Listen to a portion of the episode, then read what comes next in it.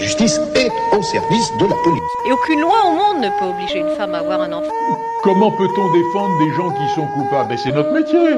This has got to end, and it needs to end right now. La séance est ouverte. Bienvenue dans le podcast des pionniers du droit et bienvenue pour cette saison 2. J'ai toujours autant de plaisir à reprendre le micro. Déjà, je sais que assez souvent, quand je vais me réveiller le matin, quelques jours, dans les jours qui suivent la, une, une, publication, je vais avoir des gens qui vont me dire qu'ils ont acheté le livre et ça, fait vraiment plaisir de voir que, que le podcast a, un impact. Et euh, c'est vraiment ce qui me pousse à enregistrer ce podcast souvent assez, euh, assez tard le soir après le boulot, la famille, le side project, etc. Donc c'est vraiment la motivation que j'ai sur ce podcast, c'est que je vois vraiment des gens qui suivent derrière, qui, euh, qui lisent et euh, qui, euh, qui apprennent beaucoup de choses grâce à ce podcast, qui lisent des livres qui sont recommandés dans ce podcast et c'est vraiment euh, l'objectif. Avant de commencer ce premier épisode de la saison 2, je voulais aussi enfin, mettre en lumière juste une chose, c'est que, enfin, je sais pas si vous avez remarqué que sur la saison 1, il y avait une, une parité en fait, c'est-à-dire que chaque épisode c'était soit un homme, soit une femme, et je vais continuer en fait là-dessus. C'est aussi une manière de, de d'équilibrer les, choses. Et euh, cette saison, on a commencé par un homme la saison 1, et là on va commencer par une femme, mais en l'occurrence pas n'importe quelle femme. Puis on va parler de, du livre La cause des femmes de Gisèle Halimi.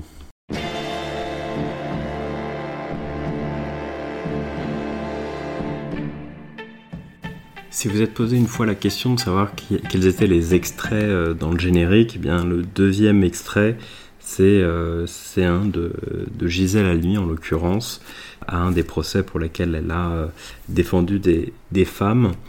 Euh, je l'avais mis dès le départ en fait dans le générique cet extrait parce que je savais que j'allais arriver à un moment donné à parler de, ce livre donc la cause des femmes qui a été qui a été publié en 1973 et je vous en parlais notamment de ce livre, la dernière édition, d'une édition de 1992, avec des notes supplémentaires de, de l'auteur. Qui, euh, et ce qui est intéressant en fait dans cette édition de 1992, donc un livre qui a été écrit en 1973, c'est que elle va donner des, des points d'actualité. Enfin, elle va, expliquer, va dire où on en est en fait en 1992 par rapport à 1973. Et si vous avez un tant soit peu euh, en tête euh, la situation de, de 2020, bah, vous pouvez encore comparer derrière et voir l'évolution sur beaucoup de, de sujets.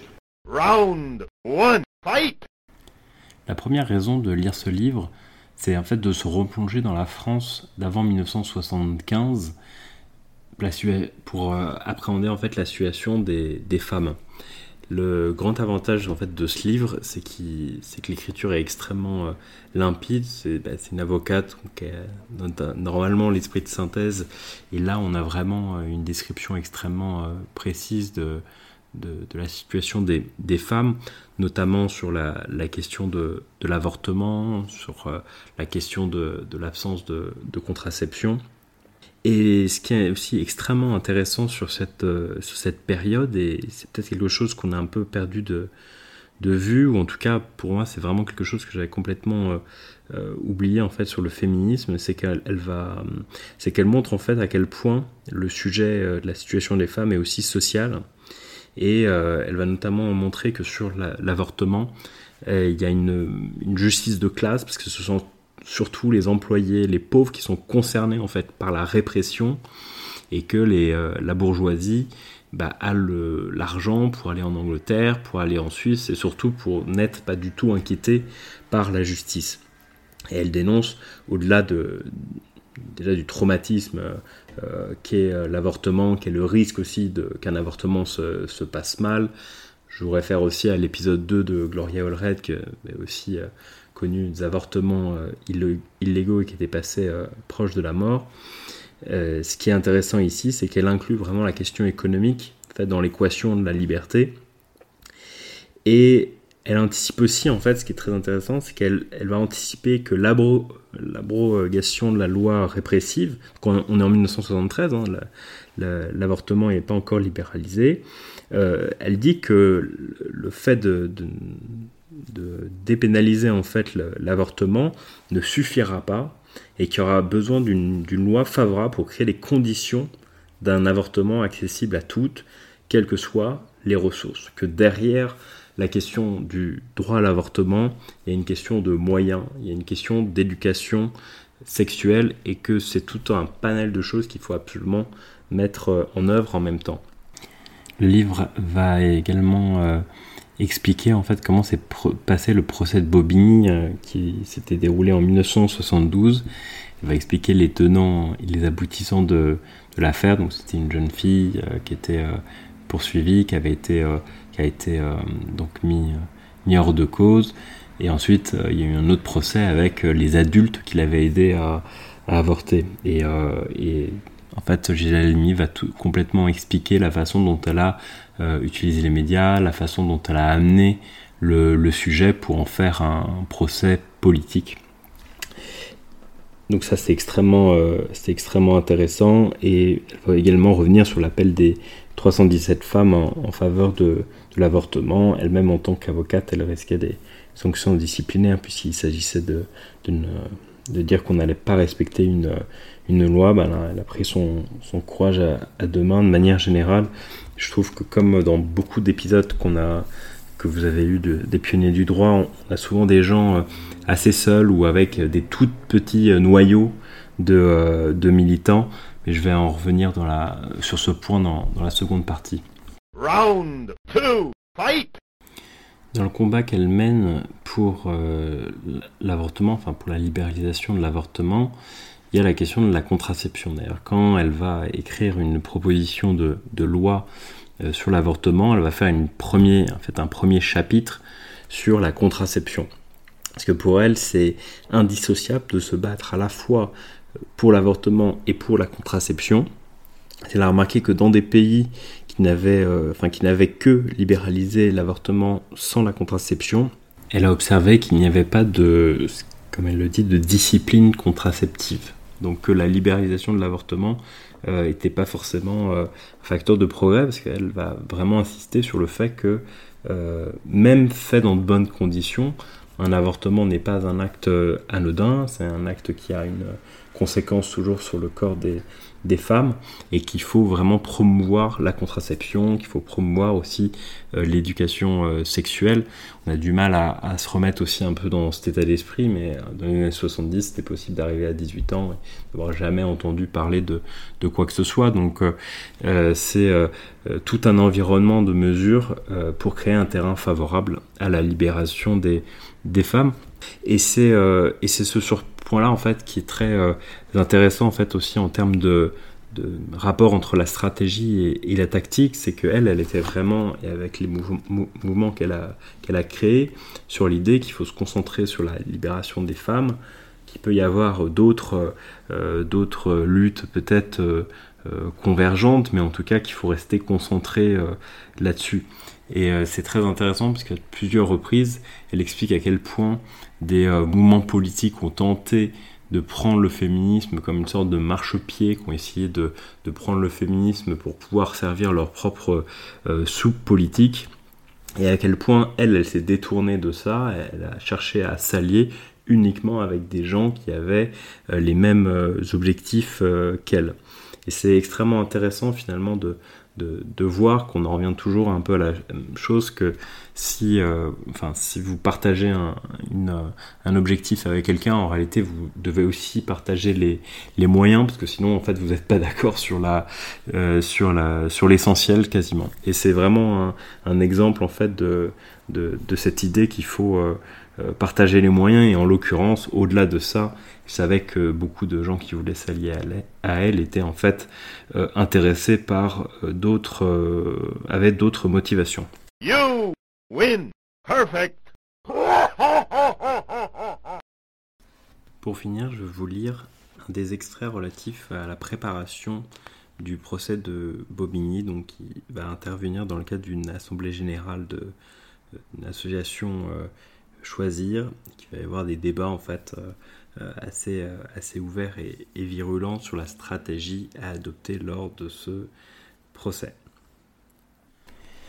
À l'époque, choisir comprenait un fort courant de MLF, surtout à Paris, il est vrai. Mais comme les assemblées se tenaient à Paris, il y avait fatalement un déséquilibre entre la province représentée par quelques délégués et Paris dont les membres les plus actifs étaient MLF.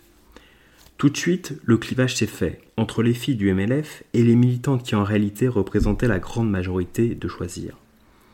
Lorsque j'ai présenté mon projet, mon synopsis pour le déroulement des débats, les filles du MLF ont violemment protesté.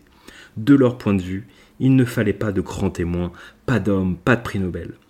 Bobigny devait être exclusivement une affaire de femmes, et de femmes non vedettes. À la rigueur, les filles du MNF acceptaient qu'une Simone de Beauvoir, qu'une Delphine Seyrig ou qu'une Françoise Fabian viennent à la barre des témoins, car elles étaient des militantes actives de notre cause, mais elles voulaient y adjoindre des anonymes. Ainsi, au cours de cette assemblée générale, il y eut une grande bataille pour les anonymes. Et les anonymes auraient été des femmes qui avaient avorté sans drame, par convenance personnelle, et qui seraient venues à la barre dire Je n'ai pas de drame à vous raconter, mon ventre m'appartient. À la limite, d'ailleurs, les filles du MNF auraient même préféré que Michel Chevalier et ses deux collègues viennent devant le tribunal et disent Vous êtes la justice bourgeoise et la justice phallocrate. Nous ne vous connaissons pas, condamnez-nous si vous le voulez, on s'en fout. Inutile de préciser que Michel Chevalier, Lucette Dubochet et René Sausset étaient opposés à une telle tactique. La lutte que nous entreprenions et que nous voulions populaire, comprise par la majorité des femmes, s'accommodait mal d'une telle conduite. Seulement, intervenir en public, contrer publiquement ces belles parleuses, c'était difficile pour des employés du métro. Intimidant. Il a fallu que l'anonyme de service en fasse un peu trop pour que Michel Chevalier finisse par éclater. La fille s'était levée. Elle voulait démontrer que sur le plan de l'avortement, la lutte des classes n'avait plus rien à voir, que c'était un vieux schéma de bureaucrate, révisionniste, euh, et que princesse Soraya aux femmes de ménage, toutes les femmes avaient les mêmes raisons de lutter contre la loi de 1920. La fille paradait. Je suis une fille de bourgeois, j'ai plein de fric, j'ai avorté sans problème de solitude. J'étais avec mon mec, on est parti ensemble, c'était une véritable lune de miel, et bien pourtant, à mon retour, je me suis senti traumatisé. Réaction immédiate de Michel Chevalier qui bondit d'indignation. Je ne veux pas de vous à mon procès. Vous n'avez rien à voir avec mon histoire. La preuve, c'est que vous, vous êtes libre et que vous n'avez jamais été poursuivi et que c'est moi qui vais comparaître devant le tribunal. Pour ma part, j'étais resté très perplexe devant cette déposition que, que l'on voulait nous imposer. Elle ne collait absolument pas avec le fond du procès lui-même, c'est-à-dire avec le drame social de Michel Chevalier de Marie-Claire. Or, c'était cet aspect qui avait cristallisé l'unité de l'opinion publique. Ce n'était sans doute qu'un premier pas, mais un pas capital. Le pas qui seul pouvait permettre d'avancer, d'aller plus loin. Faire acquitter Marie-Claire, puis sa mère, représenterait dans notre bataille une victoire sans précédent. En outre, la déposition de cette fille à papa, trop sûre d'elle, n'eût pas été comprise et aurait causé chez la plupart des femmes un effet déplorable. Enfin, ce témoignage allait à l'encontre de ce que nous voulions démontrer, à savoir qu'un avortement réalisé dans de bonnes conditions, sans problème d'argent ni de solitude, dans un complexe hospitalier ne laisse pratiquement pas de traces. Bien sûr, la culpabilisation de la femme du fait qu'elle avorte contre la loi demeure, mais souligner ce léger traumatisme n'était pas le but de notre procès. Il y avait tellement mieux et tellement plus à dire. De même, je ne pouvais accepter cette hostilité systématique que ces filles privilégiées manifestaient à l'encontre des savants et des hommes de culture.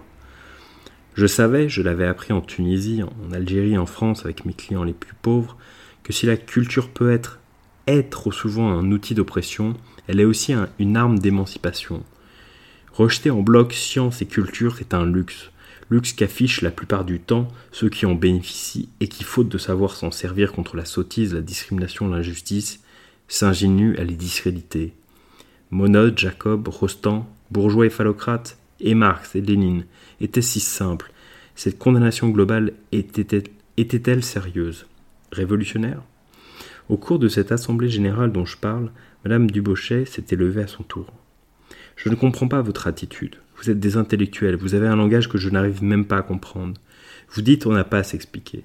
Mais moi, qui suis une femme du peuple, qui me sens quand même un peu coupable, j'ai besoin de voir à la barre les professeurs Modod, Jacob Rostand me dire, à moi qui ne sais rien, que je ne suis pas coupable. J'ai besoin en plus de les sentir à mes côtés et me défendre, dire Nous exigeons l'acquittement de cette femme. Les filles du MNF l'avaient huée. Le fait était là. Ces spécialistes des comités de base, des comités de quartier, du retour aux masses, se trouvaient objectivement opposés à des ouvrières vraies, à celles qui risquaient une condamnation, les seuls dans cette assemblée de conseilleurs révolutionnaires.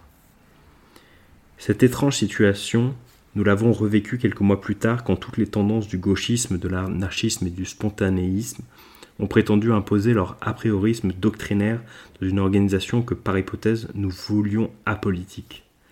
Plus tard, Michel Chevalier devait ainsi tirer la leçon de ces controverses en donnant son véritable éclairage à notre choix.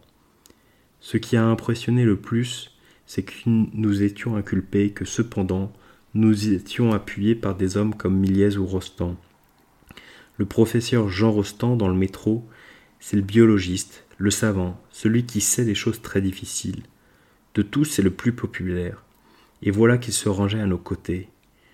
Donc, nous n'avions pas mal nous n'étions pas des criminels.